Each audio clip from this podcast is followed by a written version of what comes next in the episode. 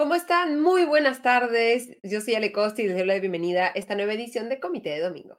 Hoy día vamos a concentrarnos en nuestras entrevistas en dos amenazas que enfrenta el Perú en este momento. Por un lado, el incremento de los casos de COVID-19. Lo vamos a revisar con Juan More Bayón, especialista en inmunología y virología. ¿Qué tanto deberíamos estar preocupados? ¿Qué acciones se deberían tomar desde el gobierno para manejar esto que algunos consideran es la sexta ola de contagios en el país. Y luego vamos a pasar a mirar el fenómeno El Niño, las labores de prevención a las que nos tendríamos que haber dedicado durante el 2023. ¿Qué tanto se ha avanzado? ¿Qué tan preparados o no estamos frente a la eventualidad de que este fenómeno climático que se ha pronosticado para este año tenga una intensidad fuerte y por lo tanto pueda afectar la infraestructura en el país, la producción agrícola y poner en riesgo también la vida de los peruanos? Lo vamos a ver con Gustavo Díaz Paz, el es arquitecto y planificador urbano, con quien también conversaremos sobre qué deberíamos estar viendo que se hace en este momento eh, para prepararnos frente al fenómeno del niño. Y luego, en comité de comité, vamos a revisar las principales noticias de la semana, incluyendo los rumores de renuncia en el Ministerio de Economía y Finanzas, la reforma judicial, este planteamiento que se evaluó en que se ha propuesto en el Congreso y haremos también un balance de este primer año del alcalde Rafael López Aliaga en la Municipalidad Metropolitana de Lima. Revisaremos también las entrevistas que ha estado dando durante los últimos días. Sin más dilación, le agradecemos como siempre a nuestro auspiciador Limana. En Limaná encontrarás comida deliciosa y natural elaborada con superfoods. Ven y disfruta de un ambiente único en el corazón de San Isidro. Limaná ofrece una amplia variedad de deliciosos platos con opciones keto, paleo, veganos y vegetarianos que estamos seguros te sorprenderán. Le damos la bienvenida entonces a Juan More Ballena para conversar sobre COVID-19. Él es especialista en inmunología y virología. ¿Cómo estás, Juan? Muy buenas tardes y bienvenido a Comité de Domingo. Ale, buenas tardes. Un gusto estar con ustedes y con toda la gente del Comité de Domingo. Un gusto tenerte aquí en este nuestro primer programa del 2024. ¿Qué tan preocupados deberíamos estar por el incremento de los casos de COVID-19 y qué tan mejor o peor preparados estamos en este momento frente a eh, las olas que, de contagios que hemos vivido en el país? Bueno, sin duda es una preocupación el tener eh, un incremento de casos. ¿no? Hay que recordar que esos son positividad a pruebas de PCR eh, diagnosticadas como eh, infecciones por el virus SARS-CoV-2. No, son, no es un incremento notable de hospitalización o mortalidad. Y hay que recordar que la vacunación, cuando se implementó a raíz de la pandemia de COVID-19, era controlar precisamente los casos severos que era mortalidad y enfermedad severa y hospitalización. ¿no? Eso, si hacemos un análisis completo, global de lo que ha venido sucediendo, la inmunidad que se monta precisamente por la vacunación o por las infecciones previas, en combinación, sostienen una protección a largo plazo que se mantiene hasta la fecha. Otro caso es lo que está ocurriendo con las infecciones, que es lo que sí estamos viendo de forma recurrente, ¿no? que ahora algunos lo denominan una sexta ola, eh, y en realidad se está refiriendo a las infecciones que ocurren rutinariamente, esas infecciones que progresan como una enfermedad leve, bastante leve. Y hay que recordar que el virus se ha, apareció, emergió y ha venido para quedarse. Este, esta va a ser una enfermedad o va a ser un virus que va a estar presente y que va a ser parte de las infecciones respiratorias que vamos a tener de aquí hacia adelante, a futuro. Es un virus que ha venido para quedarse, así que las infecciones difícilmente la vamos a poder erradicar. Cada cierto tiempo vamos a tener un incremento de casos como lo que estamos viendo actualmente. ¿no? Mientras no tengamos un incremento de casos severos, de mortalidad, yo creo que es cierto que la vacunación debe reforzarse, los, protocolos de vacunación, las vacunas deben actualizarse, que es algo que vamos a hablar también, eh, porque eh, eh, conforme el virus va evolucionando en el tiempo, las vacunas ir de la mano, ¿no? Para precisamente mantener esa protección que estamos observando hasta el momento. Eh, ¿Coincidirías entonces tú con el diagnóstico que ha hecho el director general del Centro Nacional de Epidemiología, Prevención y Control de Enfermedades, César Munaico, del Ministerio de Salud, respecto a que estamos en una etapa de endémica, una etapa endémica y no una etapa de pandemia, que es lo que, lo que tuvimos que sobrevivir durante unos años? Sí, sí. Eh, esto no es de ahora, esto ya viene desde hace un tiempo. Ya cuando vemos una caída notable de los casos severos, estamos ante una, a la entrada de una fase endémica. Ahora, lo que hay que eh, hacer énfasis en esa parte es que el hecho de que tengamos una endemia no significa que sea algo bueno, porque la endemia implica que el virus está circulando, está presente y precisamente los que van a estar más afectados son aquellos en mayor susceptibilidad a la infección, ¿no? que son, ya sabemos quiénes son los adultos mayores, que tienen alguna comorbilidad. Por más que la vacuna haya conferido protección, esa inmunidad precisamente por los individuos que tienen un mayor grado de lo que nosotros denominamos una senescencia inmunológica, lo que significa que su inmunidad es bastante avanzada conforme a su edad, eh, hace, los hace más susceptibles a este tipo de infección. Entonces, e, eso hay que recordar. Estamos en una fase endémica, es cierto, ya desde hace un tiempo, pero el hecho de que estemos en una fase endémica no significa que estemos pues, este, libres de, de una enfermedad y que se incrementen los casos como lo estamos viendo actualmente. Hasta el momento son cinco los fallecidos a causa de, de, de, la enfermedad en, en, lo que va del año claramente estas cifras son mucho menores de las que hemos tenido que enfrentar en, los últimos eh, eh, años, pero ¿qué eh, alertas nos debería levantar esta cifra que aunque pequeña, igual son cinco personas fallecidas por, por COVID-19? Sí, en principio es que el virus circula. existen factores que están haciendo que haga que el virus se transmita más fácilmente. No necesariamente que la variante que está ahora presente sea más transmisible que otras, que es algo que también he escuchado a algunos eh, profesionales decir que el virus actualmente es más transmisible. Y, recordemos que la transmisión no solamente depende del virus que está circulando, sino depende de muchos factores, de la inmunidad, del movimiento de las personas, del, clima mismo, de la temperatura, hace que eh, coadyuven estos factores y se incrementen los casos. Entonces, en este caso tenemos por supuesto, la emergencia de JN1, que es una de las variantes que está circulando y que está circulando en el mundo, pero hay otros factores que contribuyen a esa mayor transmisibilidad del virus, y eso hace que nosotros le prestamos, prestemos atención a esa variante y analicemos cómo está la vacuna con respecto a esa variante, qué tan cercano es. ¿no? El match que llamamos nosotros de la vacuna con el virus es más cercana, tenemos algunas versiones más cercanas a eso que nos confieren una máxima protección, y bueno, lo que, lo que tenemos a la fecha es que sí existen vacunas mucho más cercanas a esta JN1 y a sus linajes cercanas, de lo que correspondería a ser las bivalentes que estamos usando en el país. Entonces, aquí sí eh, es un llamado a, las autoridades a que si se va a adquirir, no, adquirir de vacunas, que se adquieran las versiones actualizadas de la vacuna, que existen afortunadamente no solamente las de tipo ARN mensajero, sino las vacunas subunidades, porque eh, no hay que negarlos, hay, hay, personas que todavía son, dudan mucho de, aplicarse la vacuna de ARN mensajero por, esta, por estos, eh, estas informaciones falsas que se han creado alrededor de ellas. Pero afortunadamente existen alternativas que no se, son en base a esa tecnología y que muestran incluso valores superiores a las ARN mensajero. Entonces, en ese sentido, el llamado es a las autoridades adquirir las versiones actualizadas y, por supuesto, adquirir una diversidad de esas versiones para que eh, se puedan aplicar las vacunas que la persona, en este caso, requiera si es que no opta por una versión de ARN. ¿Cuál sería entonces tu recomendación a las personas? ¿no? Digamos, desde el Estado ya vemos que hay la necesidad de actualizar las vacunas para, para obtener versiones que estén más eh, que un mejor match, como bien dices, con esta eh, variante que, está actualmente circulando, pero hacia las personas, ¿cuáles serían las recomendaciones que tú podrías dar? ¿Qué, checklist tenemos que tener en la mano para saber que nos estamos cuidando eh, de, manera correcta? Sí, en principio lo que sabemos es que hay una muy baja proporción de personas que tienen la vacuna bivalente.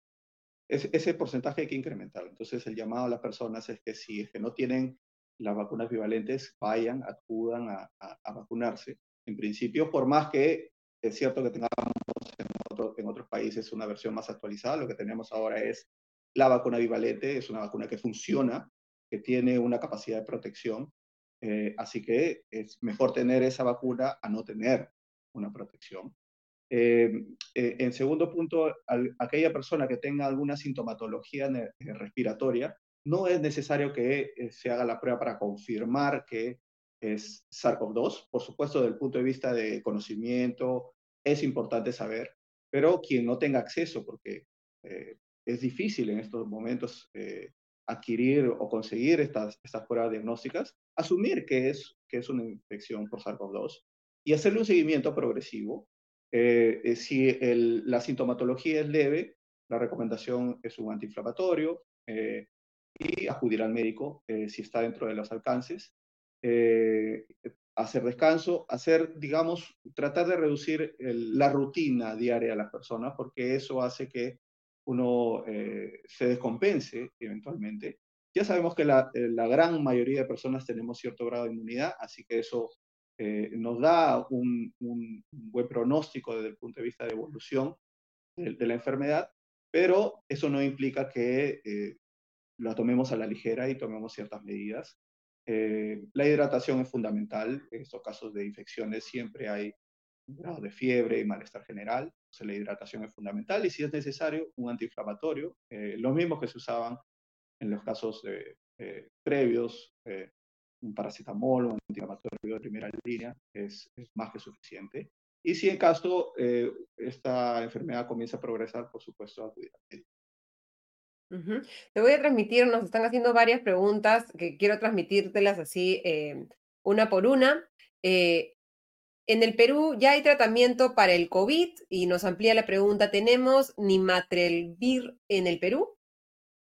Sí, los antivirales son, eh, difícilmente llegan, están llegando a nuestro país. los antivirales se usan, eh, pero eh, si bien es cierto, tienen un buen efecto de control de la infección, muchas veces se han, se han encontrado casos de lo que nosotros le llamamos un efecto rebote. Es decir, controla la infección, pero el hecho de que tu organismo no desarrolle una inmunidad precisamente porque estás eliminando al virus hace que te vuelva susceptible y, pueda, y como el virus está circulando, se hace más fácil una segunda infección. Entonces, eh, es cierto que en, lugares donde la circulación es menor, los antivirales funcionan muy bien. Eh, en nuestro país es un poco complicado el acceso. Eh, el importar este tipo de medicamentos hace que eh, el, medicamento sea muchísimo más caro y más difícil de adquirirlo por la población. La siguiente es, ¿se debe hacer aislamiento si estás enfermo? Y continuando esa pregunta, ¿una debe, ¿uno debe ir a trabajar si es COVID positivo o debe quedarse en casa? Y añadiendo eso, uno debe trabajar, ir a trabajar si tiene síntomas respiratorios, así no se haya hecho la prueba de COVID-19? lo, que yo recomendaría en general una enfermedad respiratoria, que claramente uno tiene una sintomatología y tiene este, secreción nasal, tos recurrente, permanente. Eh, claramente el, mensaje es, independientemente de la gente que sea, porque podría ser una influenza, podría ser el mismo SARS-CoV-2 o algún otro eh, agente respiratorio, esa es la vía de contagio. La persona va a contagiar independientemente de la gente que sea. Entonces la recomendación es usar mascarilla. Eh, y tratar de pedir un descanso de algunos dos o tres días para evitar que en esa fase de mayor eliminación viral se permita, se produzca el contagio a la persona. Entonces, esa es la recomendación. Usar la mascarilla para evitar, limitar la transmisión en casa y de la mano evitar el movimiento y pedir descanso en caso de trabajo. ¿Y recomendarías tú utilizar mascarillas en general al ir a algún lugar cerrado, ir al supermercado, por ejemplo, si es que no estamos enfermos o consideras que, no es necesario en estas condiciones? Para la población en general, yo no, no, no considero que sea una necesidad. Sí para las personas que tienen una sintomatología claramente respiratoria, la mascarilla es fundamental y, si en lo posible, pedir un descanso de unos días para quedarse en casa. Y me imagino también para aquellos que tienen comorbilidades, las personas mayores o personas que tienen otras enfermedades que podrían complicar un caso de COVID-19. Por supuesto, por supuesto. Te transmito otra pregunta. Liliana Subayama nos pregunta, eh, cuando se señala que hay mayor inmunidad, ¿se refiere a que la mayoría ya contrajo el virus en algún momento?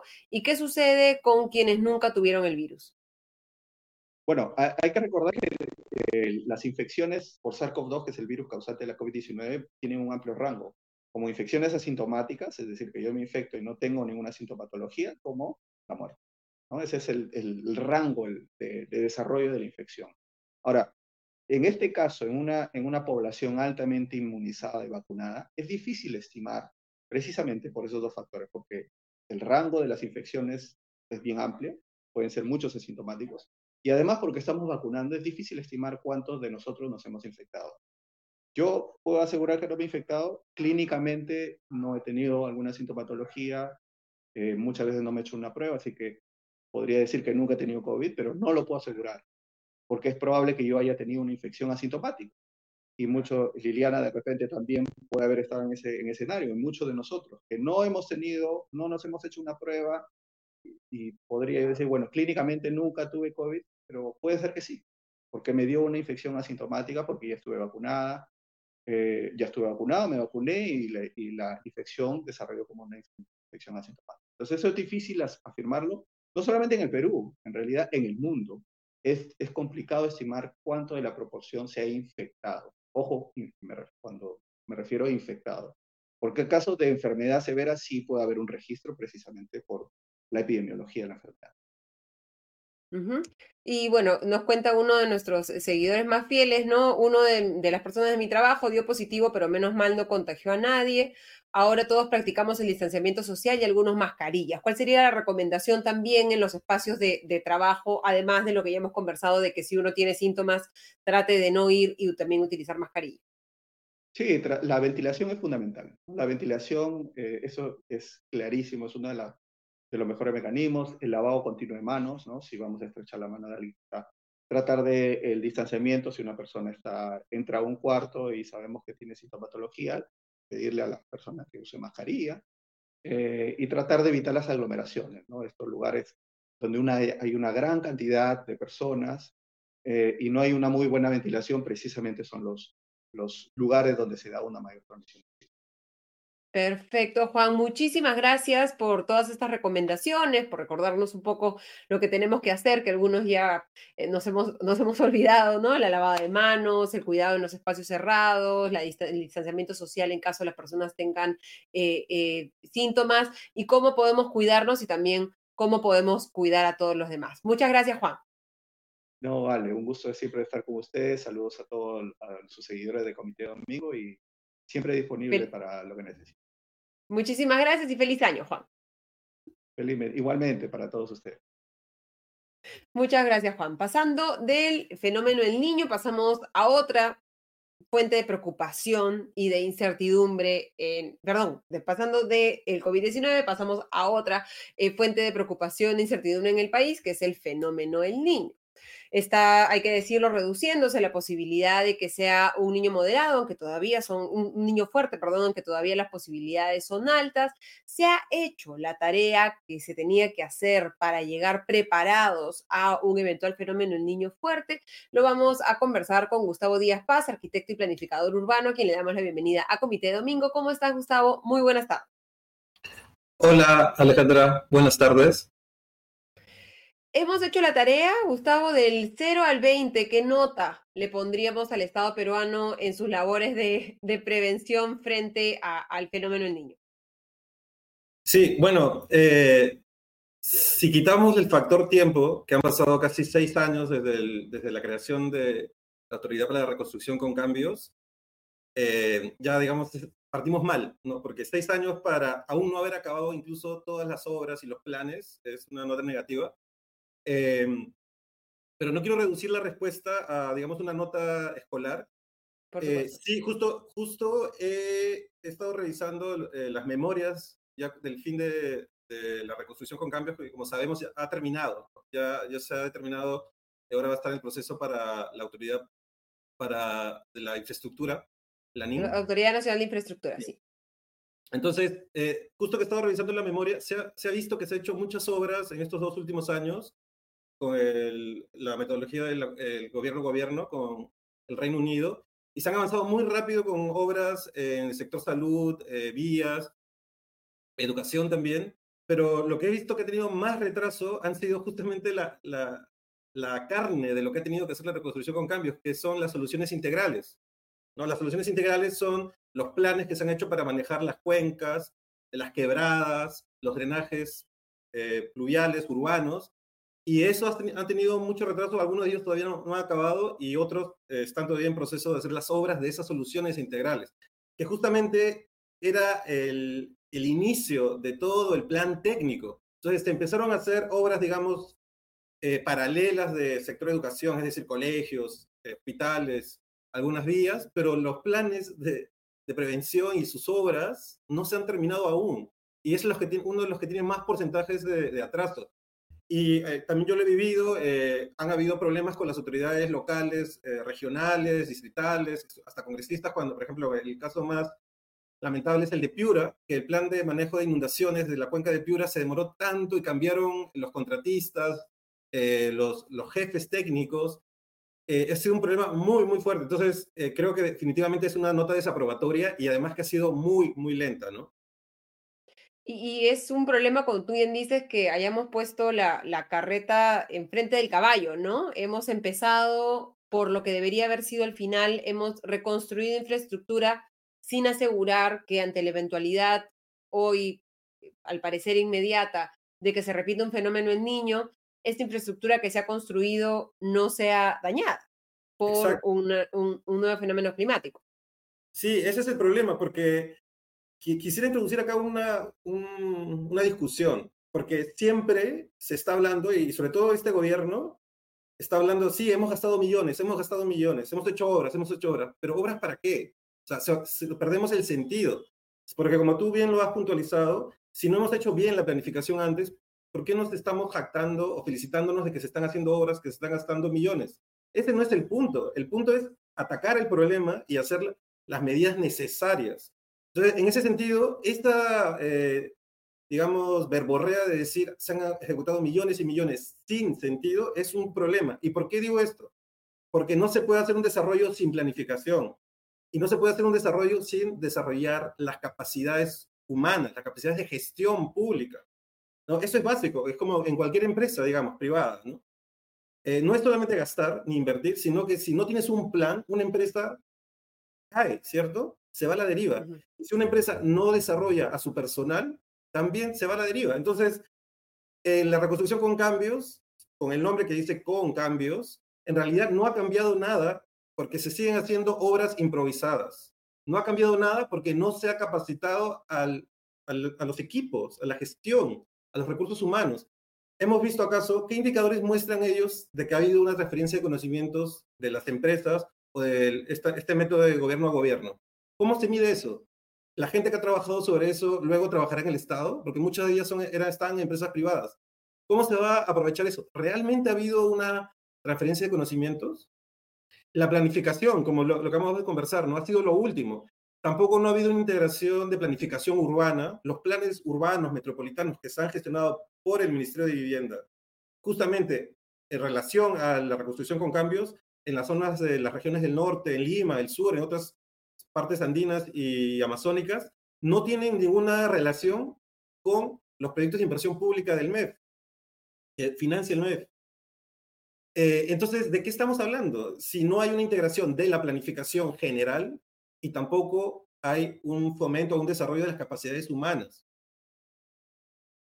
Y, sobre ese tema de, de, las cifras es interesante ver, ¿no? Que el, el, discurso desde el Ejecutivo, como bien dice, se ha concentrado en cifras, ¿no? Se ha hablado de 5 mil millones de soles ejecutados y un presupuesto total de más de 7 mil millones de soles. En la práctica, en lo concreto, también se están viendo eh, informes de la Contraloría que muestran hasta el momento que hay retrasos significativos en 21 obras de prevención Solo si miramos a Lima Metropolitana y Lima Regiones y que no se han ejecutado obras tan fundamentales como barreras dinámicas para evitar que, si crece el caudal de los ríos, estos se rebalsen, o diques transversales también para contener a, los huaicos.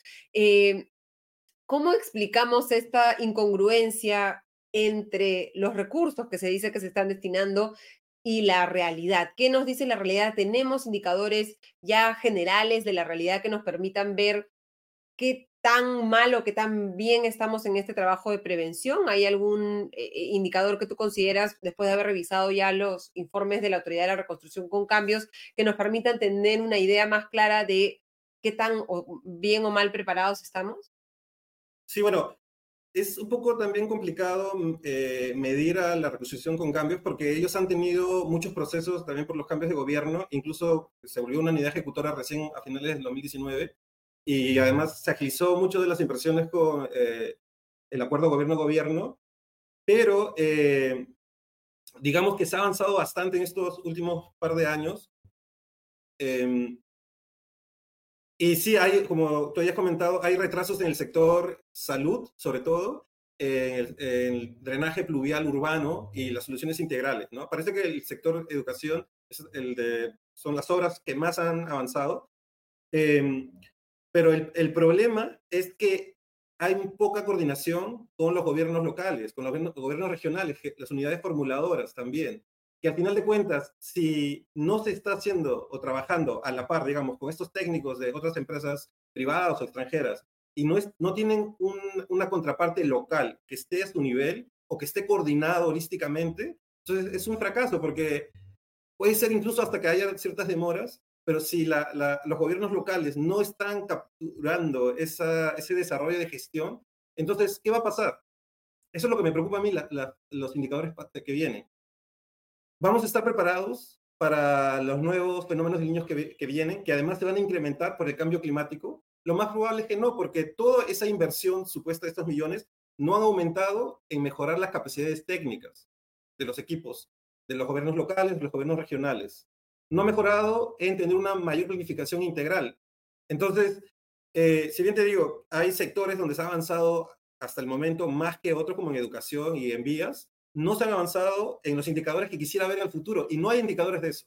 No hay ningún indicador sobre la transferencia de conocimientos. No hay ningún indicador que mida cuánto la planificación ha incidido en generar obras. Porque un país que no planifica es un país que lamentablemente está destinado al fracaso. ¿Y crees que eso vaya a cambiar con la Autoridad Nacional de Infraestructura, que va a tener un foco muchísimo más amplio que la Autoridad de la Reconstrucción con Cambios, que estaba creada y destinada para este fin específico? No lo creo, definitivamente. Te voy a dar algunos ejemplos que creo que a tu audiencia lo, va, a ilustrar muy bien. Eh, en la Autoridad para la Infraestructura están destinadas para obras de gran envergadura, ¿no? todo es gran envergadura en el país, no todas las, poblaciones más necesitadas necesitan solamente de gran infraestructura. Hay hospitales medianos nivel, de nivel 2 que se pueden necesitar, otros eh, tipos de educación. Por ejemplo, en, en Chiclayo se invirtió casi 100 millones de soles en una posta, en una posta que no ayuda a solucionar el gran problema que necesitan todas las poblaciones en el valle, en estos valles de Chiclayo, su población rural. Porque la gente necesita hospitales, necesita especialistas, no necesita postas, porque en las postas no hay especialistas, no hay atención 24 horas. Entonces, como no había una planificación, seguramente por algún una presión política se quiso hacer un hospital en este distrito, que es un distrito importante, pero lo que se hubiese necesitado con una, un planeamiento territorial o urbano del sector salud es que se haga al menos un hospital que responda o atienda al sector rural de esa parte y que no viajen dos horas hasta la capital de la región. Entonces gastan 90 millones o 100 millones de soles en una posta. Y la gente, eh, porque he estado ahí solamente por otros trabajos profesionales, la gente me comenta, eso no ha servido de nada, es un elefante blanco, pequeño, que ha costado, que no tan pequeño, que ha costado 90 millones de soles, porque al final la gente se tiene que atender a Chiclayo, viajar una, dos horas. Eh, te hablo de otro, otro, otro problema en Catacaos, ahora que he estado hace poco. Está la planta de tratamiento de aguas residuales, las lagunas de oxidación están cerca al río, no hay coordinación. Estas obras no son tan grandes, por ejemplo, ¿no? No son tan grandes como lo que, va, lo que podría atender la Autoridad para la Infraestructura. Y estas obras de lagunas de oxidación y plantas de tratamiento de aguas residuales están cerca del río y lo que ha pasado es que cuando hay una inundación en Catacaos, toda esa lagunas de oxidación y todo este desagüe va hacia las poblaciones. Entonces, nadie atiende, porque todo, la EPC Grau, eh, el gobierno regional atiende de manera eh, desvinculada y nadie atiende holísticamente estos problemas. Y lamentablemente los técnicos de las municipalidades distritales no tienen ámbito de injerencia, digamos, ¿no? poder de alcance, y siguen teniendo estos problemas y nadie resuelve de forma integral los problemas. Entonces, esto es un gran problema porque no todo se va a resolver con las grandes infraestructuras, sino que hay que trabajar en términos medios, en, en hilar fino. Y como no se ha desarrollado capacidad de gestión ni integración de planificación, va a seguir pasando los mismos problemas. No ha habido cambios en la reconstrucción con cambios.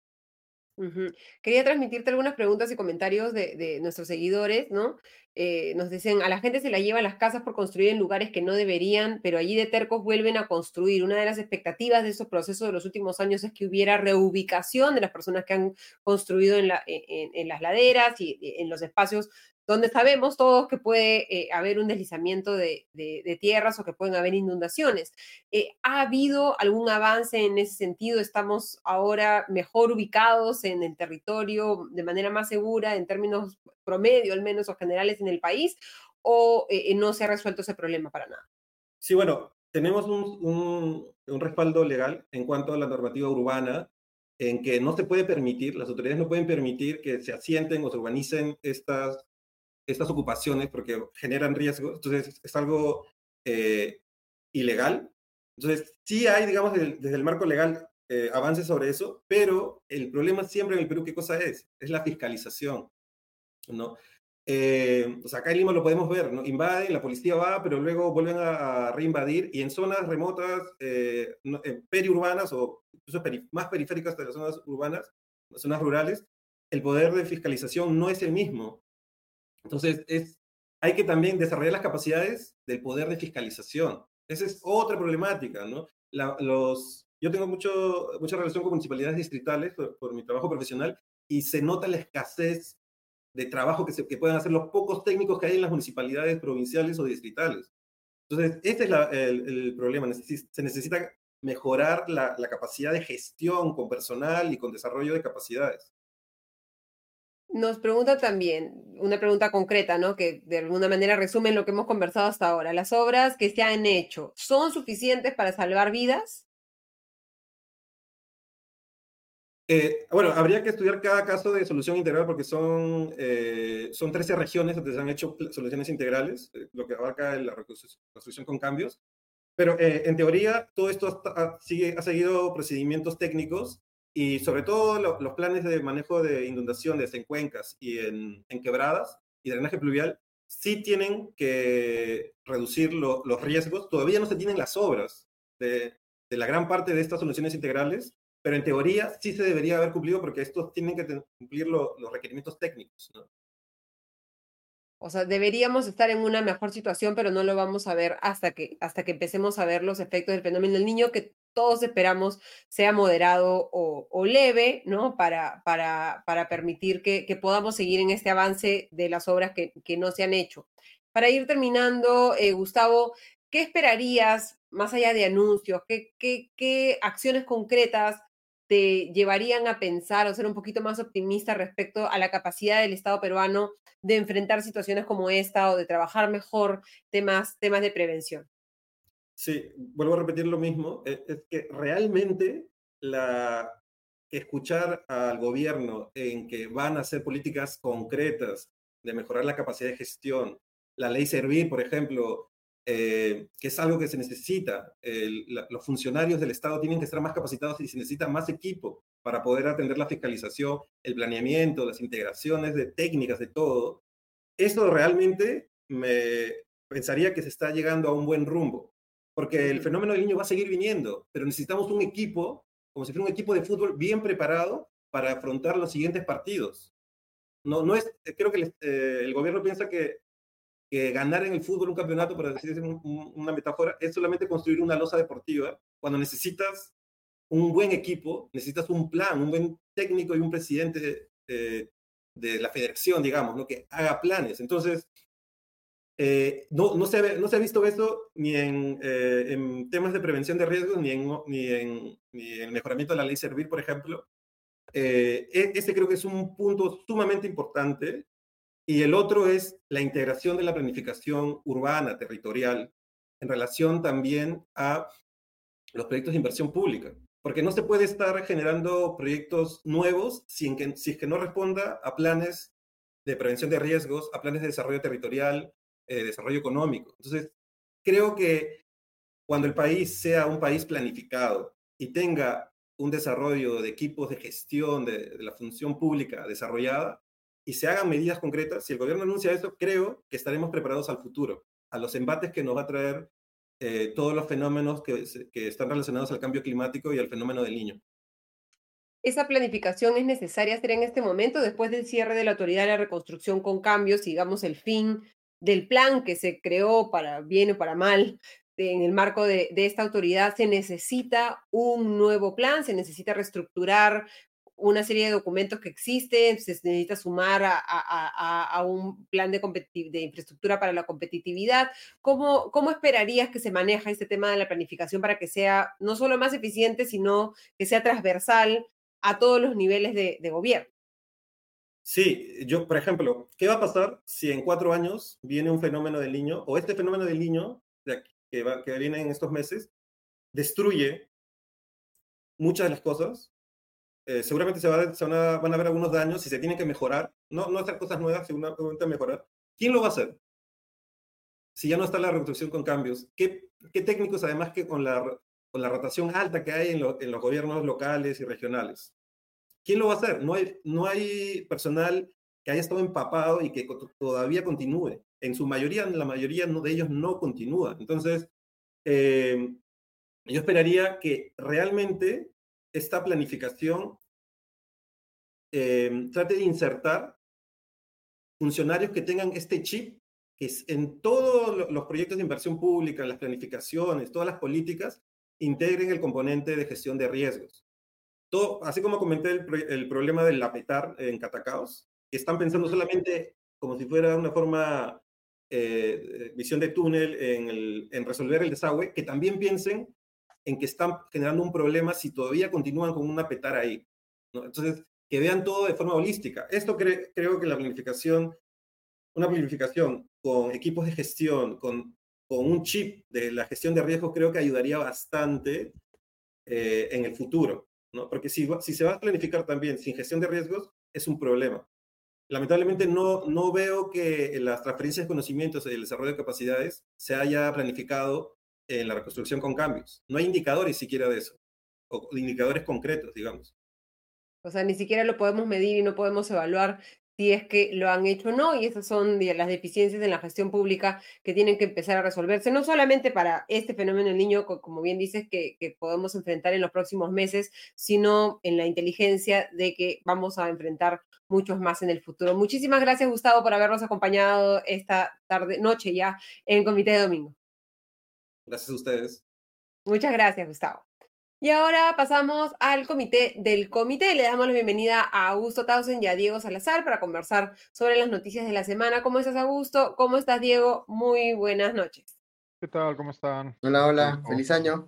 Feliz año. ¿Qué tal el nuevo horario, chicos? ¿Les acomoda? No hemos hecho referencia todavía a nuestro nuevo horario, pero Hemos, hemos cambiado la hora en, en, en, la búsqueda de insertarnos mejor, creo, en, en las rutinas de las personas el, el domingo, ¿no? Y, y, que se inserte también el programa mejor en nuestras respectivas rutinas de los domingos. Bueno, a mí me a viene muy bien la hora. Para dormir temprano. Como saben, Augusto se levanta tempranito para armar el podcast de noticias y yo también me estoy empezando a levantar tempranito para armar el podcast de noticias económicas que ahora estoy mandando en la mañana, así que estamos un poco cambiando las cosas para ver, para mejorar. Comentarios, esperamos sus comentarios para que nos digan si son, es un mejor horario o qué horario creen que les acomoda también, que acá somos flexibles y queremos llevar la información de la mejor manera a cada uno de ustedes. Pero empecemos con la coyuntura. Eh, empecemos con el, proyecto de ley de la, esta, eh, la posibilidad de que eh, esta reforma judicial ¿no? que se ha planteado durante esta semana que ha planteado el congresista eh, Quiabra, si no me equivoco, y cuya bancada se ha lavado un poco las manos. Cuéntanos un poco, Augusto, qué, qué pasó por ahí y, y, si le ves posibilidades de que esto prospere, uno, y dos, ¿qué refleja esto sobre el concepto que tienen los congresistas respecto al, al equilibrio de poderes y la institucionalidad de la democracia peruana? Sí, ahí hay que, simplemente para dar un poco de contexto, hay que recordar que lo que hemos visto en los últimos meses eh, o el último año es eh, a un Congreso tratando de liberarse de controles sobre sí, ¿no? Y, eh, la principal, el principal escollo que tienen aquellos congresistas que están buscando impunidad, ¿no es cierto?, es, son las instituciones que tienen que ver con el sistema de justicia. Por eso es que han tenía un interés especial en el Tribunal Constitucional, en la Junta Nacional de Justicia, en la Fiscalía, eh, etcétera, ¿no? Y, por ejemplo, la posibilidad de que el Congreso pudiese eh, incidir en quiénes son los miembros titulares de la Junta Nacional de Justicia tenía que ver, eh, puede uno presumir, digamos, con su interés de controlar indirectamente el sistema de justicia, el Poder Judicial, ¿no? Y también el Ministerio Público. Entonces, hay pues una eh, eh, intencionalidad, o yo identifico al menos una, eh, digamos, un interés de parte del Congreso de poder incidir en la marcha del Poder Judicial. Eso se ha manifestado en proyectos de ley como el de Roberto Quiabra, que tú has mencionado, Ale, pero también en iniciativas como la que ha tenido un grupo de congresistas, me parece liderado por Marta Moyano, de plantear la creación de una comisión que estudie la reforma del sistema de justicia, ¿no es cierto? Por otro lado, hemos visto que la eh, presidenta Boluarte ha querido activar este consejo de, eh, donde se discute también el tema de reforma judicial, pero es un consejo donde está eh, representado, en teoría, el Poder Judicial, está el Ministerio Público, entonces digamos que ahí sí hay como interacción entre distintos poderes del Estado o distintos organismos constitucionalmente autónomos, pero igual es una comisión o un espacio que convoca, digamos, el Poder Ejecutivo. Entonces, siempre que hay una discusión sobre reforma judicial convocada, ya sea por el Congreso o por el Poder Judicial, eh, perdón, o por el Poder Ejecutivo, eh, a uno le generan ciertas preocupaciones, ¿no? Porque estos otros poderes del Estado que son controlados por el judicial quieren reformarlo. Podrían tener buenas intenciones, ¿no es cierto? Pero no necesariamente. Podrían tener también intenciones de eh, afectar un poco el esquema de eh, separación de poderes y de pesos y contrapesos para, eh, eh, digamos, que el Poder Judicial le sea menos un problema. ¿no? Diego. No, bueno, a estas alturas ya tenemos claro cuál es la agenda de ciertos sectores del Congreso, ¿no? Que es, en efecto, intentar cooptar aquellas instituciones que, como bien decía Augusto, pues suponen un contrapeso para su poder, ¿no? Por un lado tienen eh, sujeto con la rienda corta al Poder Ejecutivo, porque pues la viabilidad del mandato de Dina Boluarte depende única y exclusivamente del Congreso, ¿no? que Dina Boluarte acabe este mandato presidencial, depende de ello, por lo tanto el, Poder Ejecutivo eh, no puede ni chistarle. Y por el otro lado, pues eh, han, han, demostrado en más de una oportunidad intenciones de eh, reformar, para utilizar un término suave, o de otra manera socavar ¿no? El, el, poder de, bueno, en este caso el Poder Judicial y de otras instituciones. Lo hemos visto también en el caso, bueno, de la Junta Nacional de Justicia y la, y, de lo, y de los eh, entes electorales, ¿no? lo cual es, es aún más grave.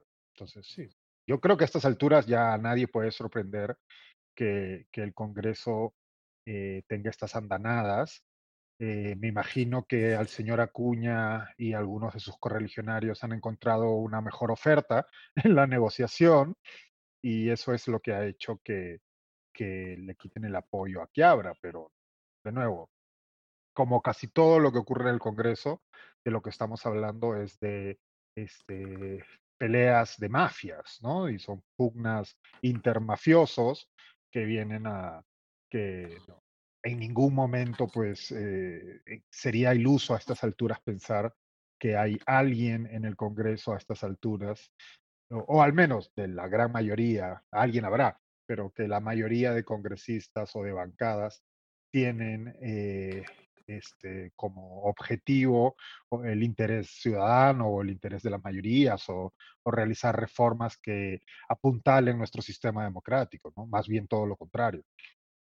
Claro, y reformas que, que, no, se, no se proponen, ¿no? O sea, ya hemos terminado el 2023, que supuestamente era el año de la reforma política, y más allá del proyecto de la bicameralidad, que también incluye una puerta abierta para la reelección en la práctica de los actuales congresistas, no hay mucho más debate sobre la reforma política que al comienzo de este año se planteaba como una eh, necesidad indispensable y más bien desde el Congreso se plantean reformas de organismos como, como el Poder Judicial en lugar de, concentrarse en los cambios que se tienen que hacer en el sistema para que funcione mejor. Sí, aquí una cosa que hay que tener en cuenta es que em, hay personas que piensan que un Congreso deslegitimado como el actual no debería hacer ninguna reforma, ¿cierto? Que, que, aunque las reformas, las reformas sean buenas, no corresponde que las haga el Congreso actual. Otras personas piensan al revés, ¿no? Pueden decir, eh, oye, el Congreso efectivamente es un eh, eh, poder del Estado deslegitimado, pero si hay la oportunidad para hacer reformas buenas, entonces sí hay que empujarlas, ¿no? Y ahí están, por ejemplo, quienes creen que sí hay que apostar por bicameralidad o sí hay que apostar por eh, reelección parlamentaria, porque son, eh, aunque pueden ser impulsadas por las razones equivocadas, ¿no? porque los congresistas quieren reelegirse o quieren generarse una oportunidad de ir al Senado, eh, esencialmente son reformas correctas. ¿no? Entonces yo veo un poco a gente discutiendo que está en, esas, en una de esas dos posiciones. Yo yo tiendo a estar un poquito más en la segunda. Yo creo que si se puede aprobar bicameralidad y si se puede aprobar eh, reelección parlamentaria, debería eh, impulsarse, debería hacerse, digamos, este, eh, debería presionarse en el buen sentido de la palabra para que eso ocurra. No debería haber presión ciudadana para avanzar con eso. Ahora, claramente no son las únicas reformas importantes que hay que hacer a nivel de reforma política. Hay que, o yo pensaría que hay que, digamos, volver a eh, eh el tema de las pasos, ¿no? O sea, revertir lo que ha hecho el Congreso con el tema de las pasos también me parece que es crucial. Pero hay un montón de otras reformas que son súper importantes y de las que la gente no habla, ¿no? Por ejemplo, eh, hay que rediseñar el mapa electoral del Perú para que los distritos electorales no sean tan disímiles y no hay algunos distritos tan grandes, sino que, eh, digamos, haya una mayor cantidad de distritos electorales, pero donde la relación entre el congresista elegido y la población que lo elige sea más directa, ¿no? Eso solamente pasa en algunos pocos distritos electorales que tienen eh, eh, poco número de escaños, pero tienes a Lima donde uno no sabe quién es su congresista o otras regiones que tienen, no sé, cuatro o cinco congresistas podrían, podrían ser menos, ¿no? Pero, en fin, eh, esas son las impresiones que tengo sobre la reforma. Tampoco tengo mucha expectativa de que pase, este, aunque quién sabe, podría haber sorpresas. No, además en un contexto en el que las reformas que se están haciendo son para anular reformas que se han hecho en el pasado, como el tema de, las PASO, ¿no? Eh, eh, y, las pocas mejoras que se habían podido lograr, que más bien el Congreso está mostrando voluntad y, efectividad para, eh, para tumbárselas, ¿no? Sí, aquí lo, que hay que considerar también es que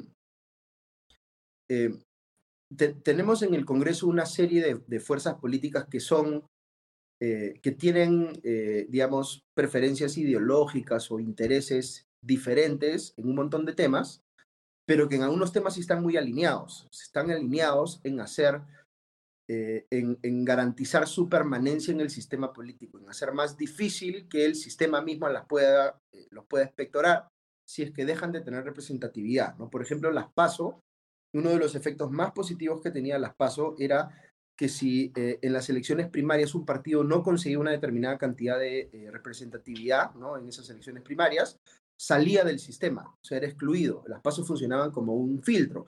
Y eso, por supuesto, no le conviene a los partidos que hoy están en el poder, porque muchos de ellos probablemente iban a ser filtrados, ¿no? Este, y eso era algo realmente positivo, porque, eh, digamos, un país donde hay, eh, el otro día estaba viendo cálculos, donde podrían haber hasta 35 partidos habilitados para la elección del 2026, es una locura, ¿no? Imaginarse que hay que hubiera, digamos, 35 visiones diferentes de la realidad peruana, con 35 planes de gobierno diferentes, con 35 propuestas programáticas diferentes. Eso es iluso, digamos, ¿no? Este, eh, el sistema nuestro, eh, digamos, en, en, política es bueno tener alternativas, pero tampoco es bueno tener tantas alternativas, ¿no? Sí hace sentido por una cuestión de gobernabilidad, de facilitarle las cosas al mismo elector, que la oferta política se vaya concentrando en aquellos partidos que tienen más fortalezas, que tienen más representatividad. Pero por supuesto, como eh, muchos de los que están hoy en el Congreso saben que eh, pueden ser filtrados si es que las PASO volvieran a, eh, o se utilizaran como debieran utilizarse, no van a ir por ese camino, sino van a mantenerse en esta, digamos, actitud cerrada de tratar de eliminar esa posibilidad a cualquier costo. ¿no? Sí, eh, no sé si queremos cambiar de tema para ver lo de Rafael López Aliaga, ¿no? Ha sido cumplido un año en la Municipalidad Metropolitana de Lima, una serie de entrevistas, incluyendo una entrevista al Diario del Comercio. Diego, no sé si las has podido revisar y un poco cuál es tu, evaluación desde el punto de vista de crítica periodística a, este, a la cobertura que le estamos dando al balance del primer año de López Aliaga. Bueno, ah, sí, leí la entrevista en, el comercio y vi, y vi la entrevista en RPP. No sé si ha habido más. Eh, esas, dos, principalmente. E, esas dos, sí. Eh, bueno, a mí sí me ha llamado, bueno, ah, como balance del año, desde el punto de vista, digamos, periodístico, a mí sí me ha resultado llamativo que López Aliaga sea un alcalde tan ausente desde el punto de vista mediático, ¿no? Eh, porque de hecho, creo que cuando López Aliaga eh, entra en la contienda por la alcaldía y luego gana la alcaldía, todos presumimos que la estaba utilizando ese, esa plataforma como una suerte de trampolín presidencial, ¿no? Dado que eh, pues había perdido unas elecciones en primera vuelta y bueno, eh, pero era un personaje extremadamente popular, particularmente en Lima, con lo cual pues tenía cierto sentido ese, esa plataforma. Dicho eso, claro, eh, la alcaldía de Lima es históricamente una trituradora de candidatos presidenciales. No, no ha existido nunca un, un alcalde en la, época moderna que eh, incluso que haya tenido que haya tenido una alta aprobación como alcalde, que luego pase a, a ganar, que, que, digamos se mude a la casa de enfrente, ¿no? A Palacio de Gobierno. Eso nunca ha ocurrido. Entonces, por un lado, pues sí, a mí me genera sorpresa. Creo que estas entrevistas que ha dado López Aliaga se debe, debemos contar, no sé, con los dedos de la mano, las que se ha dado en este año.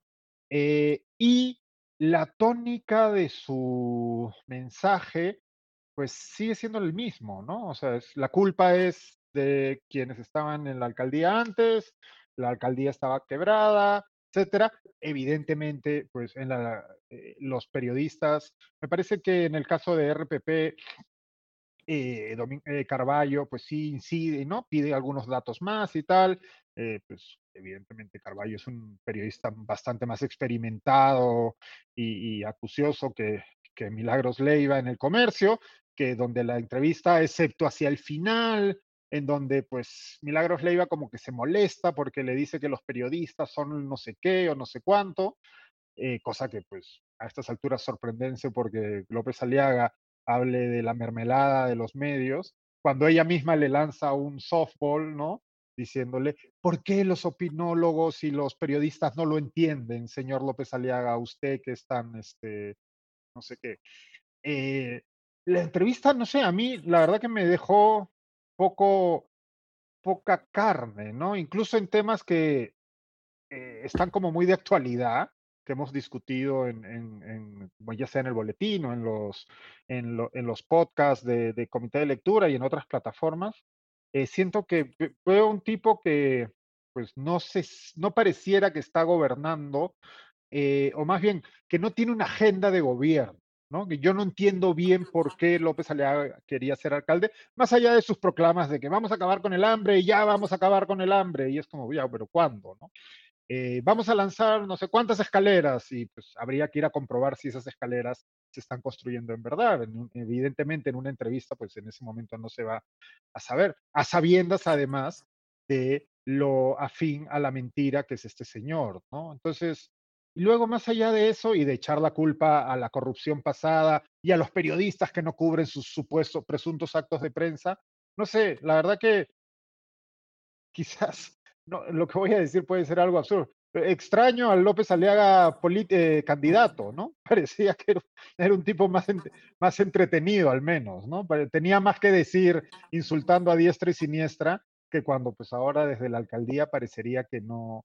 Por ejemplo, la polémica está por eh, la conversión de los parques zonales, es, perdónenme si al Club Met, al club sí, a los clubes metropolitanos. A los clubes metropolitanos. Hasta ahora nadie sabe qué significa, ¿no? El tipo, al que, el tipo que presentó esto en un directo, no sé si fue en América Noticias o en qué, qué canal de televisión, y cuando le dijeron, bueno, ¿y cuáles son los beneficios que van a tener?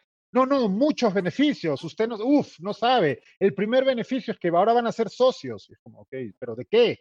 ¿Qué es lo que va a hacer? Y en la entrevista ahora, eh, no, Milagros Leva también, hablan, uy, van a ahorrar un sol en no sé qué y tal. Y es como, pero ¿en qué? ¿De qué se está hablando? ¿No? Es, entonces, eh, la, la vacuidad es un poco insoportable, ¿no? Es como que no, eh, López Aliaga es de esos políticos que, por otro lado, es un tipo de político que tiene mucho éxito en nuestros tiempos, no solo en nuestro país, que es muy bueno para la guerrilla, ¿no? Para la guerrilla cultural, para el ataque en redes sociales y tal, pero luego ni siquiera es, pero luego parece incapaz de traducir eso o lo que sea que tiene en la cabeza en, una, en un plan de gobierno o si quieren ideas, ¿no? Ok, esto es lo que vamos a hacer. claro, idea fuerza que, que, puedes cada cierto tiempo dar una entrevista y decir, así estoy avanzando, así estoy avanzando, así estoy avanzando, lo logré, listo, y que tengamos todos, ah, sí, se logró, ¿no? Porque lo que él siempre ha querido dar esta, es esta imagen de eficiencia, de que viene del sector privado y por lo tanto sabe cómo hacer las cosas. De hecho, lo repite en la entrevista, ¿no? No, es que yo he sido banquero y entonces tuve que irme a Nueva York para que me dijeran y es como, ¿qué, qué, de qué estamos hablando, no? Y de hecho, dicho todo esto, y de nuevo, no es una plaza fácil la alcaldía de Lima, pero por otro lado, no es una plaza fácil política, pero por otro lado, las, eh, digamos que es bien acotado el terreno que, tiene un alcalde en Lima, ¿no? Por este sistema extremadamente complejo, ¿no? Que tienes 800, 800 alcaldes que, de los cuales el alcalde de Lima en realidad es un coordinador, pero a la vez es jefe, pero a la vez solo es dueño del damero de Pizarro, etcétera, etcétera. Todo eso hace que dentro de todo si bien te van a caer palos, porque obviamente te van a caer palos, tus responsabilidades sean bien acotadas. Entonces, un tipo medianamente eficiente, con esa mentalidad de empresario en teoría, podría más o menos entregar resultados con cierta celeridad, ¿no? en lugar de, pues, eh, este, este discurso vacío, grande, de vamos a construir no sé qué, y bueno, ya esto, estas cosas un poco absurdas que de nuevo no sabemos qué va a ser, ¿no? En principio suena mal que quieran convertir los parques zonales en clubes, pero luego ellos mismos no se aclaran es que si vas a poder ingresar o no, si no eres miembro, ¿no? Entonces, es, ese, ese vacío, esa nada, es la nada, ¿no? En este momento me parece que el año de gobierno de López Aliaga es la nada. Vamos a ver qué, qué pasa en lo que queda, ¿no? la nada de logros, ¿no? Pero no creo que la nada de, de, acciones que pueden ser peligrosas en el largo plazo, ¿no? Ha habido recientemente una emisión de, bonos por parte de la Municipalidad Metropolitana de Lima, que ha sido una emisión de bonos carísima, ¿no? Más de 10% de tasa de interés se ha comprometido a pagar esto por estos bonos a 20 años el, la Municipalidad Metropolitana de Lima, endeudando a los próximos alcaldes, ¿no? O sea, eh, eh, y está todo el tema este de los peajes en Puente Piedra, que era uno de sus esfuerzos de campaña, que todos coincidíamos, o digamos, cualquiera que, que, entiende cómo funciona el financiamiento de obras de infraestructura, entendía que iba a ser contraproducente para la próxima, para la propia municipalidad, que no iba a tener posibilidades de encontrar a ninguna empresa privada que apostara en una alianza con la Municipalidad Metropolitana de Lima, con el riesgo de que se la tratara como ha tratado Rafael López Legal al concesionario de eh, esta, esta vía expresa en, en Puente Piedra, ¿no? En la que simplemente se ha buscado cancelar el contrato de manera unilateral, que es algo que se temía que pudiera hacer Pedro Castillo, pero que nunca logró hacer y que quien ejecutó una acción de esta naturaleza en contra, una pésima señal a la inversión privada, fue el alcalde metropolitano de Lima, que lo que había anunciado es que iba a convertir a Lima eh, en potencia mundial, ¿no? Augusto, ¿tú cómo ves un poco este primer año de, López Aliaga? Eh, pucha, hay un montón de cosas que, discutir, ¿no? El, tema del endeudamiento que tú lo mencionaste en tu artículo de la semana pasada y López Aliaga saca un eh, artículo, mi lectura fue que te estaba respondiendo a ti Este, eh, pero, pero tratando de defender un poco su gestión por el lado financiero, que él siempre ha dicho que es su, es su fuerte, ¿no? Claro, es banquero, ¿no? Él tiene que entender cómo, cómo se estructuran estas cosas y qué es un financiamiento caro y qué es un financiamiento barato y en qué momento salir al mercado, ¿no? Este es el peor momento para salir al mercado en un entorno de altos costos y en el que se percibe la municipalidad como poco confiable, ¿no? Y, él dice en su entrevista varias veces que le han dejado una municipalidad quebrada, quebrada. O sea, si, si ese fuese el problema, digamos, no está yendo en el camino correcto, digamos, sino más bien está empeorando la situación, ¿no? Y además no queda claro cuál es la magnitud del problema que él dice que existe, porque hemos escuchado también entre semanas, si mal no recuerdo, a, a Fabiola Morales, la regidora, ¿no es cierto?, de su partido, diciendo que han tenido que sacar algo así como 300 mil personas eh, en exceso que había en la municipalidad. No tengo la más remota idea de cómo podrían haber 300 mil personas en la municipalidad metropolitana de Lima. No sé si alguien ha hecho fact-checking de ese dato, pero suena absolutamente absurdo, ¿no?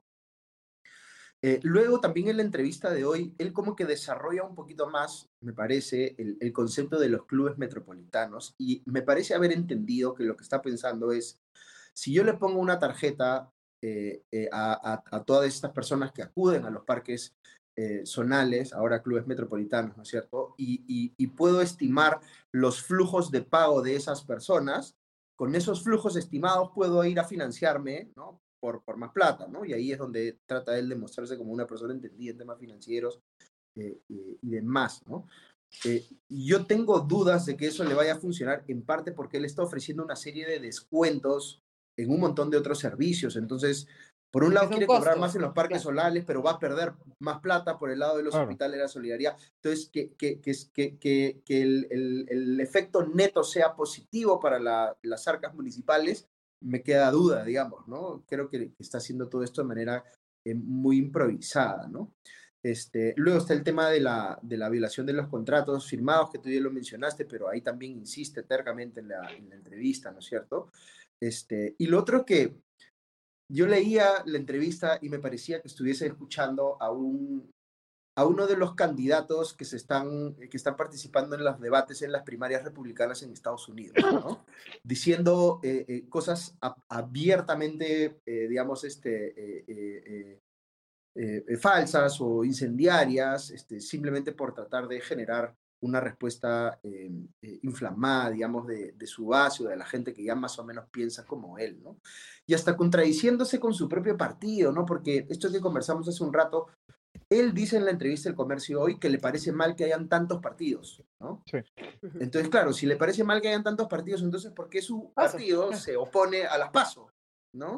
Este, eh, que, que, parece que él está completamente desconectado de lo que hace su bancada, en fin, no, no lo sé, ¿no? Pero pero, pero digamos, lo, lo último que diría, em, que es el cuestionamiento más em, eh, transversal, digamos, es a esta visión de ciudad donde lo único que hay que hacer son pasos a desnivel y puentes, ¿no es cierto? y convertir a los espacios públicos en espacios, eh, eh, digamos, de acceso limitado o restringido a quienes puedan pagar, ¿no es cierto? él dice que eh, al inicio la, cuota de los parques zonales va a ser voluntaria, pero igual está poniendo, digamos, una restricción de, precio y quién sabe qué pueda ocurrir después con eso. Entonces, hay ahí un tema de visión de ciudad que, eh, por supuesto, es, debatible, pero desde mi punto de vista es, es bien cuestionable, ¿no? Es de convertir a una ciudad, eh, en lugar de invertir o ampliar, digamos, los espacios de interacción, los espacios públicos, quiere más bien restringirlos y, y creo que ese no es el camino correcto, ¿no? Y para terminar, el otro tema de la semana ha sido este, este amago de renuncia, ¿no? Por parte del ministro de Economía y Finanzas, Alex Contreras, el, el, día, el día jueves, ¿no? Recordemos el miércoles, al cerrar el día, se reúne Dina Boluarte con dos exministros, no uno, dos exministros de Economía, eh, Luis Carranza y José Arista. José Arista había sido brevemente ministro durante el gobierno de Merino, el breve también gobierno de Merino, y Luis Carranza había sido ministro durante el gobierno de Alan García y tenía a José Arista además de viceministro de, Hacienda, si, si no me equivoco.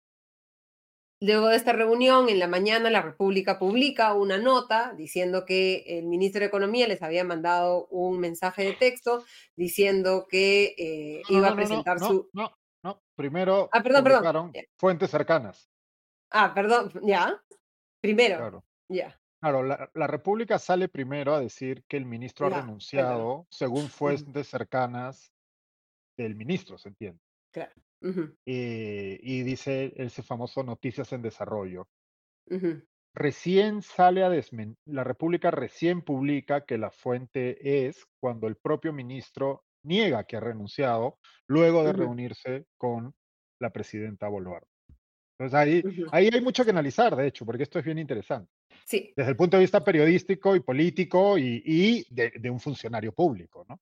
claro, Pero- ¿no? Eh, y de las consecuencias de, de esto, ¿no? Y de cómo se revela el, el- digamos, todos especulábamos que una eh, em, señal de Dina Boluarte, porque se puede reunir ella en Palacio, pero todo está registrado y por lo tanto todas las reuniones que ella sostiene son públicas. Entonces, reunirse públicamente con dos exministros de Economía, uno recordaba a las reuniones de Pedro Castillo en diciembre del 2021 con cuatro ministros de Economía, que luego, un poco después, fue- generó, bueno, salió Pedro Franque del, del Ministerio de Economía eh, y existía ese antecedente, entonces claramente al menos a Dina Boluarte no le molestaba mucho lo que fuera a pensar Alex Contreras de, su reunión o que no le molestaba tampoco que se supiera que se estaba reuniendo con otros ministros de Economía o que se especulara, como se está especulando todavía, que esto pueda ya ser el comienzo de la salida de, Contreras del, del MEF, ¿no?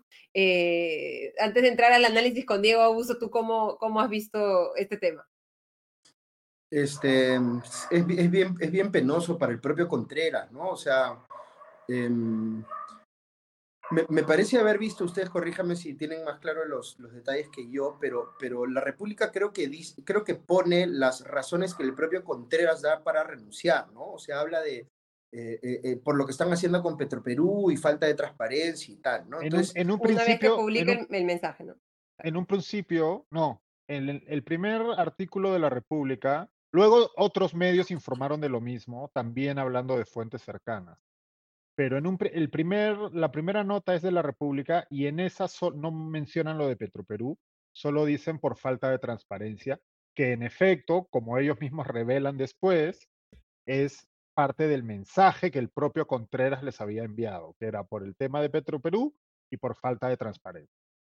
Entonces, sabiendo Contreras que, la República estaba en la capacidad de revelar esa información que directamente se le había dado él, queda pésimo porque se está quedando sin haber hecho ninguna, eh, eh, eh, eh, sin haber recibido ningún tipo de ofrecimiento de cambio o, o enmienda de parte del propio gobierno respecto de los temas que él mismo estaba diciendo que justificaban su salida, ¿no? Entonces, él, él queda muy debilitado, este, eh, yo creo que va, va a tardar, algo, digamos, no mucho tiempo para que finalmente le encuentren un reemplazo, pero tampoco es que me imagine pues a mucha gente queriendo tomar el, Ministerio de Economía ahora mismo, ¿no? O sea, en, en plena recesión, con un gobierno tan debilitado, por la misma razón que mencionaba Diego al inicio de, de es un ministro de Economía que no tiene mucha capacidad para ir a pararse firme contra el Congreso, sino que tiene que ir a, a básicamente acceder a, a un montón de cosas que le pidan, ¿no? Entonces veo bien difícil que, que, que alguien pueda estar, este, si- siempre hay en el Perú, tampoco hay que descartarlo, ¿no? Pero, pero veo difícil que alguien esté pues entusiasmado, alguien con, Con con las- peso, alguien las- de las peso. competencias claro. requeridas, digamos, con el peso propio requerido, eh, interesado en tomar esa, esa posición ahorita. Este, no sé bien que puedan haber negociado eh, Dina Boluarte y, y Contreras en esta reunión que tuvieron, pero, pero todo esto se ve muy, muy este, ridículo, ¿no? O sea, en, el momento en el que más necesitas un eh, eh, Ministerio de Economía firme, eh, transmitiendo la sensación de que están en dominio de, los- de la, de- la situación, que saben qué hacer, que tienen claridad.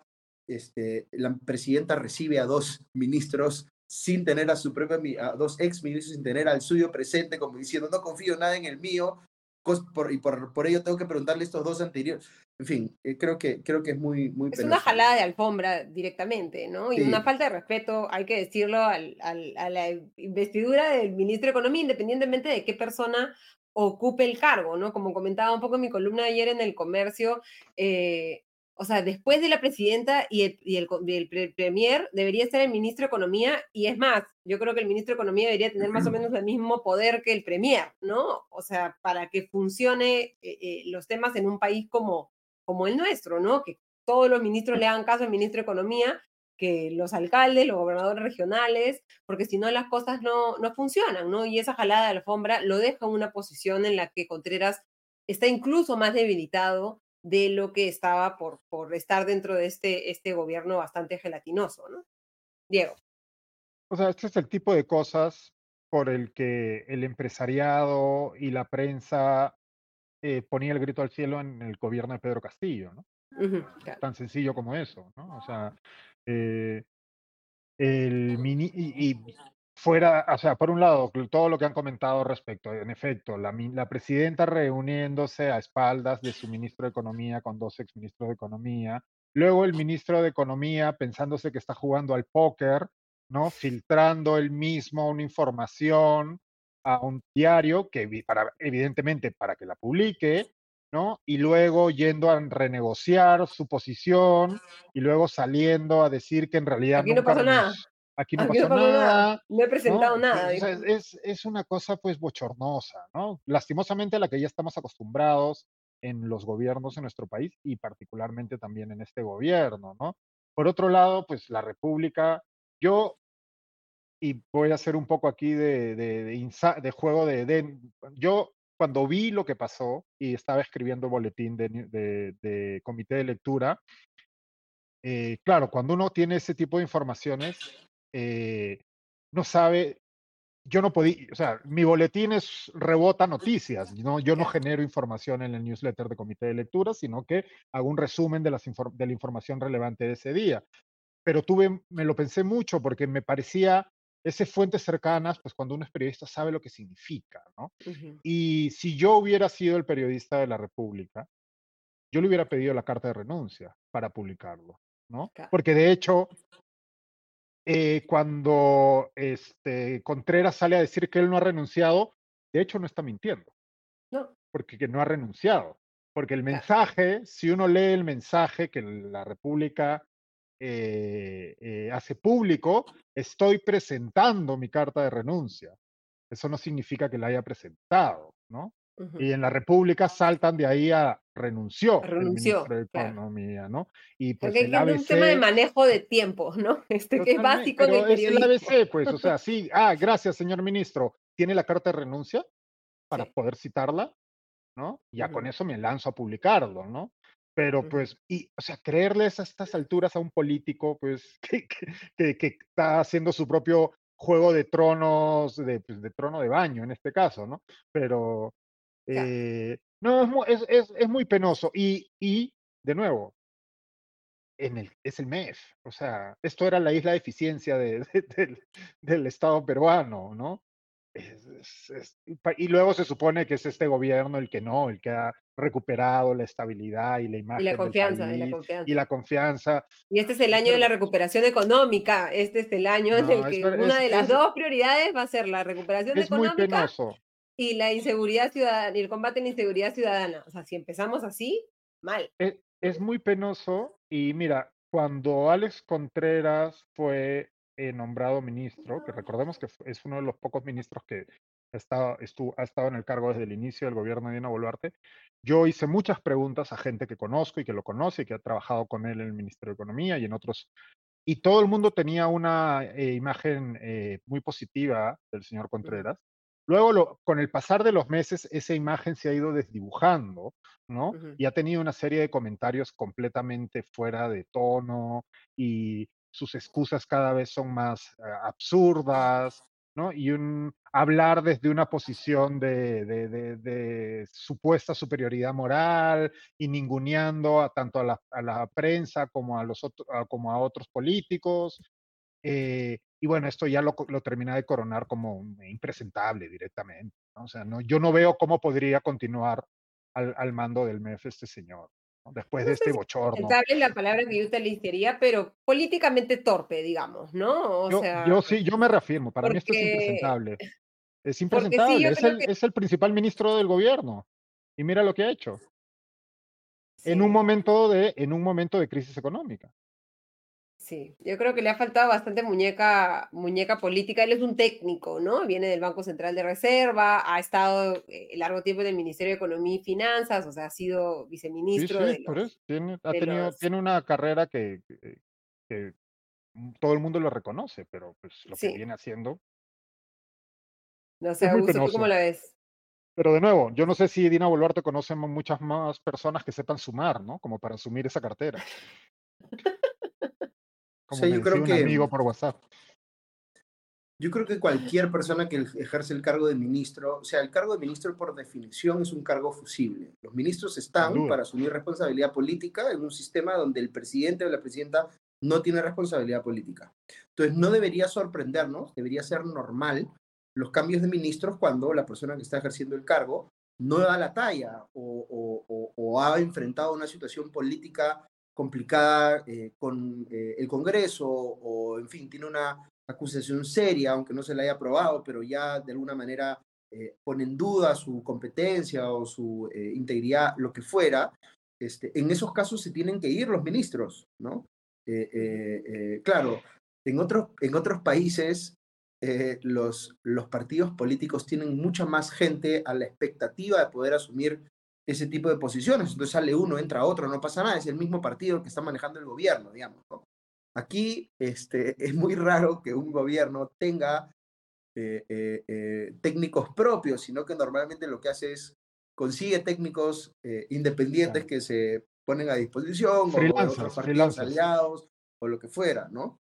Este, pero, pero no, no deberíamos estar en una un, un país al que le ha ido tan bien económicamente en las últimas décadas como el Perú, no debería ser un país donde tengamos que este, eh, eh, estar rogando para que haya una persona competente, digamos, este, como líder del MEF, ¿no? Este, eh, ya deberíamos haber asumido que de todas maneras necesitamos que haya una persona mínimamente competente ahí. ¿no? Este, lamentablemente, pues ya, ya no parece ser esa la situación en la que estamos, ¿no? Y, y el MEF eh, es eh, un eh, holograma, digamos, este, de lo que fue en, otra, en otra época, ¿no? Sí, ¿no? Igual, eh, como bien nos comentan, ¿no? Este, no da la talla, pero una papa caliente de diciembre a junio también hay que ser justos. Ha sido 2023 un año complicado, un año en el que no mucha gente ha querido ser ministro de Economía tampoco porque, Pero porque un año complejo, pues. ¿no? Es que yo, yo eso no me lo creo, perdónenme, pero yo eso no me lo trago. O sea, a mí, Ujú. y esto suele ocurrir mucho con, sobre todo con personas que son funcionarios.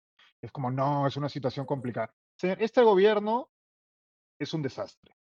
Usted sí. está en una situación complicadísima. El gobierno, Ujú. el primer ministro miente cada vez que abre la boca. La presidenta miente cada vez que abre la boca. Y usted no está dando la talla, renuncie. ¿Cuál es el problema? ¿Qué pasa? O, o es tan in- o es tan indispensable el señor Alex Contreras como para no poder renunciar. O sea, ¿quién se cree que es? O sea, No, no es que hay, creo que hay una parte de, de más bien, o sea, recordemos eh, el inicio del gobierno de Pedro Castillo, ¿no? Ese día en el que no tuvimos ministro de Economía. Economía, Pedro no hubo ministro de Castillo, economía. que, claro, juramentó todo el Consejo de Ministros y no hubo ministro de Economía y el dólar se disparó inmediatamente, eh, o sea, tuvo consecuencias, 24 horas sin ministro de Economía tuvo Sí, consecuencias claro. concretas que sufrimos durante meses posteriormente, ¿no? Entonces, un cambio violento en el MEF eh, tiene consecuencias concretas y por lo tanto creo que estamos viendo un poco los entretelones de una transición que está demorando más de lo que debería haber demorado, ¿no? Creo porque no encuentran hasta el momento a alguien que, que esté dispuesto a, a- a- entrar, ¿no? Creo que es, que es uno de los pocos ministerios, ahí habría que decirlo, en el que no es que, y- y es lo que al parecer ha sucedido esta semana, no te puedes levantar de mal humor y decir voy a renunciar, ¿no? Pero es lo que hizo. Exactamente. bravo. Pero es lo que luego, hizo. diga- digamos, luego parece que ha reflexionado durante el día, ha tenido una conversación en la que le han asegurado, seguramente eh, le han puesto en contexto la reunión con Carranza o alguna explicación le han dado que ha calmado un poco los ánimos, pero, pero sí creo que podemos decir que estamos en una etapa de cambio del Ministerio de Economía y Finanzas y que, y que deberíamos esperar que el siguiente ministro sea de, con el suficiente peso, con la eh, suficiente conocimiento técnico y creo que en un contexto como el actual, el suficiente manejo político por su cuenta, solito, para sobrevivir y hacer que la economía sobreviva en un contexto en el que ni Adina Boluarte ni Alberto Talola la economía les, les, les quita un segundo de sueño. O sea, es la prioridad número 50 de una lista de prioridades, si es que creemos que tienen una lista de prioridades, que creo que ya es darles el, el beneficio de la duda, ¿no? Bueno, que pongan a Cayetana al Jovín, es el único ministerio que le falta, creo, yo qué sé. pero, pero, a ver, yo, contestándole a, el comentario creo que lo hacía Will, ¿no? Em, yo sí creo que uno puede evaluar lo que ha hecho Contreras en ese periodo de, complicado que, que, mencionábamos, ¿no es cierto? Para tratar de ver si es que ha tomado acciones eh, eh, razonables o no, o en todo caso si tomó decisiones que no dieron los resultados, si enmendó, cambió, planteó alguna cosa diferente, etc. Y yo creo que haciendo ese análisis, ahí sí es que se puede decir que Contreras no dio la talla en el cargo, ¿no? No, no, es porque no se le haya dado la oportunidad, no es porque uno esté siendo excesivamente crítico, es porque estamos en recesión y frente a eh, la recesión que él además originalmente eh, eh, le costó reconocer, ¿no es cierto? Prefirió hacerse como que ponerse de perfil, eh, pero desde el momento en que la ha reconocido ha lanzado una serie de cosas que no han funcionado. Entonces, ¿cuántas más oportunidades debe tener un ministro de Economía cuando el país está en recesión? Este, no es algo que deba tomarse tan a la ligera, ¿no? claro, con punche 1, con punche 2, el plan unido, ¿no? Ya tercer strike. Ah, claro, y, y, ah, muchísima gente la debe estar pasando mal, entonces no, no, es, no estamos como para seguir teniendo eh, paciencia, ¿no? Respecto de ese tema, sino que tienen que haber cambios, ¿no? claro, pero los cambios tienen que hacerse rápidamente y se tienen que hacer bien, ¿no? Eh, Sin duda. Decía un poco en la columna es, esto es un, tienes un, un, paciente en la, en la cama del quirófano, ¿no? Opéralo ya, o sea, decide ya, opera ya, no lo dejes ahí este, con anestesia eh, tres meses, ¿no? Porque cada, cada, cada día que pasa, cada hora que pasa, cada minuto que pasa, es una familia que no tiene la capacidad para generar los recursos suficientes para cubrir sus, sus, sus, gastos, es una familia más que cae en la pobreza, es un empleo menos que se puede eh, generar y es tiempo perdido en materia económica que se refleja en el bienestar de, de los peruanos, ¿no? Entonces ahí creo que aunque lamentablemente este gobierno no tiene sentido de urgencia en esto, deberían ponerse un, poquito más las pilas y no pensar que, bueno, ya acabó este capítulo, sigamos para adelante, ¿no? Claro, pero como bien decían ustedes, es, por un lado aquí hay una suma de torpezas, ¿no? de, las que ya, de las que por otro lado, lastimosamente, a las que ya estamos acostumbrados, ¿no? Y, pero, claro, como bien decía, explicaba Augusto, la presidenta es inimputable, ¿no? O sea, la torpeza de la presidenta pues no tiene costo, nadie puede hacerle pagar ese costo, pero a esa torpeza se suma la torpeza del ministro, que además tiene ese track record que ha descrito bien a gusto, ¿no? En los últimos meses el país está en una situación eh, grave y el ministro no da la talla y a eso se suma esta torpeza su salida tiene que ser ya, o sea, es que no, no hay tía Y si él tuviera, digamos, sentido de responsabilidad y de, ah, bueno, no, es que el país se va, pues renuncias para forzar precisamente que pongan un ministro nuevo, que sea. Entonces, por eso yo no me trago ese sentido de, no, es que si renuncio, pobrecito el Perú. No, compadre, renuncias porque no lo vienes haciendo bien y encima has generado con tu torpeza y tus juegos de pasillo de gobierno, ¿no? Tus juegos de poder, has generado una situación en, peor, ¿no? Pero, y como la presidenta no puede renunciar por su torpeza, pues el, que, tiene que renunciar eres tú. Cosa que ya sabemos que en el Perú no renuncia nadie, así que eso no va a pasar. Sí, yo solo espero una transición ordenada. Pero para ir cerrando, eh, ¿les provoca eh, hacer, no sé, alguna expectativa que tengan sobre este año 2024 que, que estamos empezando? ¿Algún temor que tengan de específico? ¿Alguna esperanza de repente? ¿O algún deseo de este año que comienza, Augusto? Em, a ver, yo creo que va a ser un año con una tónica judicial bien fuerte, ¿no? Casos de expresidentes que se van a ir resolviendo, el mismo caso de, de Pedro Castillo, eh, eh, lo que pueda pasar en, la, en el Ministerio Público, cómo va a terminar Patricia Benavides, qué va a pasar con quien la reemplace. Este, me, da la impresión de que por ahí va a haber muchas cosas que discutir a lo largo del año y por supuesto con lo que pueda seguir haciendo eh, el Congreso, ¿no? O sea, ya vimos un primer encontrón entre el Congreso y el Poder Judicial, este, con el Poder Judicial sacando una cautelar para que el Congreso no sacara, como quería sacar en su momento a los miembros de la Junta Nacional de Justicia. Eh, esa tensión con el Congreso-Poder Judicial me parece que se va a seguir dando fuerte a lo largo del año. En términos económicos no tengo muchas expectativas. Este, ojalá, digamos, me parece que lo más probable es que sea un año algo mejor que el anterior, pero, pero tampoco veo pues a un gobierno generando pues una, un cambio de tendencia fuerte a nivel de confianza empresarial, a inversiones grandes confirmándose. Ojalá pudiese, eh, eh, digamos, este, ser ese el caso, pero no, no lo veo muy probable tampoco, ¿no? Diego. Pues es un año, va a ser un año raro, ¿no? Porque como, bueno, tenemos en efecto una economía estancada, ¿no? Con eh, pues, pocos visos de mejora. Eh, tenemos los, los efectos del fenómeno del niño, dependiendo de la magnitud con que se manifieste. Bueno, ya escuchamos lo que nos comentaba eh, antes el, experto eh, y lo poco que se ha hecho para, para paliar esos posibles efectos. Por otro lado, pues vamos a, yo no, según se acerca, no, según nos acercamos al pitazo final, a los, a los 90 minutos, pues el Congreso va a sentir únicamente más premura de sacar adelante eh, sus, eh, de, sacar adelante los proyectos que le interesan a las diferentes bancadas, ¿no? Entonces, si ya hemos visto cómo está, se ha envalentonado en estos últimos meses el Congreso, yo creo que eso solo va a ir creciendo.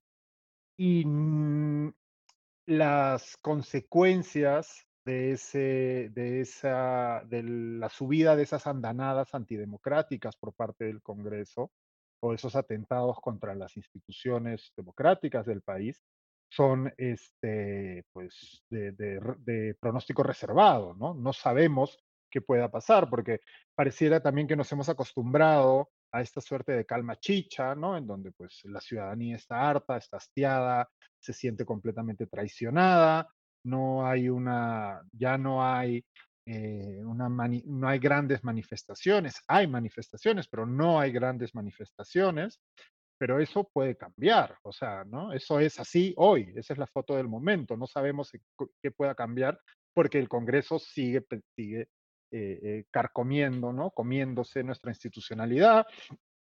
Y por otro lado, pues no, también a mí, yo estaría pendiente de ver qué pasa en los próximos días. Recordemos que se va, se va a, conmemorar un aniversario, un año de las, la violenta represión por parte de las Fuerzas Armadas que se saldó con muertos tanto en Puno como en Juliaca, eh, perdón, en, Juliaca, en las inmediaciones de Juliaca y también en otras zonas, ¿no? Entonces eso también podría activar.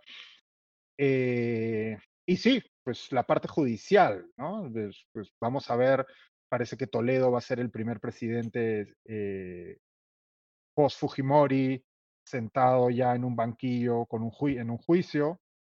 Eh, vamos a ver qué, qué, viene después, ¿no? Hay distintos... Y va a seguir la pugna por la fiscalía, ¿no? Que eso es otra cosa que parece que nos hemos olvidado, ¿no? Que, que está ahí. Entonces, no sé, es un año a mí, no sé, tengo una sensación como de, creo que como nos hemos acostumbrado a tener elecciones tan seguidas, no tener elecciones en el horizonte inmediato eh, produce cierta calma, pero pues eso puede cambiar también, ¿no? No sabemos, o sea, este gobierno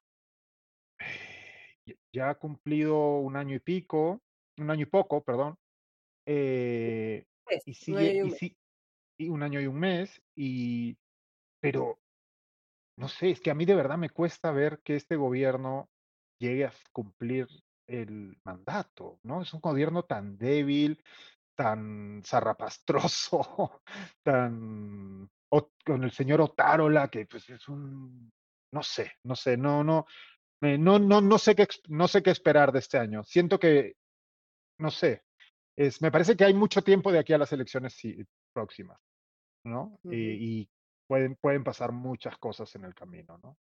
2024, sorpréndenos. No, no digas eso. Retíralo, toca madera, por favor. No nos sorprenda 2024, tranquilo, nada más. Tú descansa, nosotros nos encargamos. Tú relájate nomás. Bueno, muchísimas gracias, Augusto. Muchísimas gracias, Diego. Feliz año a, ustedes y a todos los que nos han acompañado en esta edición de Comité de Domingo. Muchas gracias. Que el 2024 sea el mejor posible para, para ustedes dos, Diego y Augusto. Gracias. Igualmente. buena semana. Gracias a todos. Y durante este año seguiremos analizando todos los domingos los principales temas de, coyuntura, así que los invitamos a darnos un like a este video, a suscribirse a nuestras cuentas de Comité de Lectura en todas las redes sociales y también a evaluar, suscribirse a nuestros para recibir nuestros podcasts eh, de política con Augusto Taos, en el podcast económico que elaboro todas las mañanas temprano y el podcast de noticias internacionales de Farid les mando un abrazo a todos y cada uno de ustedes. Les deseo un excelente año, así un año contracíclico, ¿no? En contra del ciclo de la economía que está ahí media débil, pero que el año de todos y cada uno de ustedes sea excelente, sea dinámico, que todos consigamos chamba, que todos generemos mejores ingresos y que los problemas del país, esperemos, podamos, puedan empezar a resolverse poco a poco, si es que todos le metemos punche, si es que todos nos mantenemos informados y si es que todos desde el espacio que tengamos cada uno de ustedes podamos empujar un poquito a que el Perú sea el país que todos soñamos. Muchísimas gracias por habernos acompañado esta noche. Feliz año y hasta el próximo domingo.